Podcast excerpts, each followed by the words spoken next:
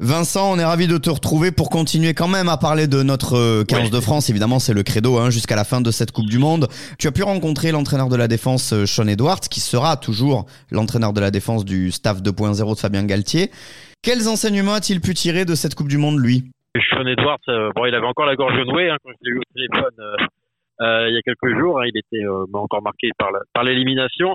Mais quand on a abordé le sujet de sa défense, il a un petit peu retrouvé le sourire, puisque la, le rendement défensif des, Bleus aurait été, aurait plutôt bon sur cette Coupe du Monde. Alors ça fait bizarre à dire hein, après cette euh, défaite en quart de finale où on, on, encaisse 29 points, mais on a la meilleure défense de la phase de poule avec euh, 32 points encaissés seulement en 4 matchs. C'est quand même très peu.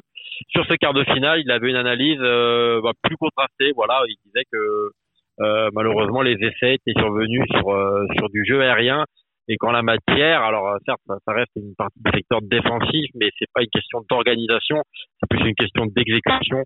Et là, effectivement, il y a un chantier qui, qui, qui peut s'ouvrir, mais qui concernait pas le, système défensif à, à proprement parler.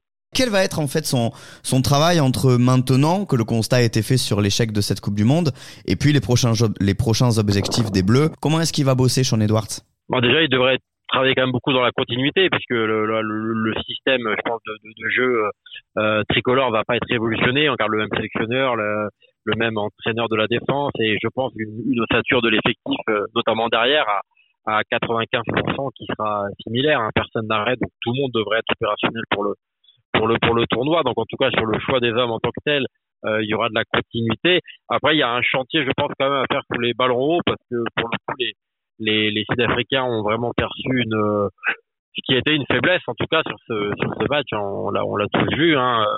Euh, si l'équipe de France a perdu contre les Box, c'est venu avant de cette de cette faillite. Alors il y a il y a il y a euh, il y a sûrement là vraiment quelque chose à à travailler, même si le, les ballons hauts c'est euh, ça fait partie des secteurs de jeu où un jour euh, tout peut bien se passer, puis le lendemain on, on peut tout rater. Mais c'est vrai que voilà, pour aujourd'hui rivaliser avec les meilleurs mondiaux, il va falloir mettre un petit peu plus l'accent quand même sur ce secteur.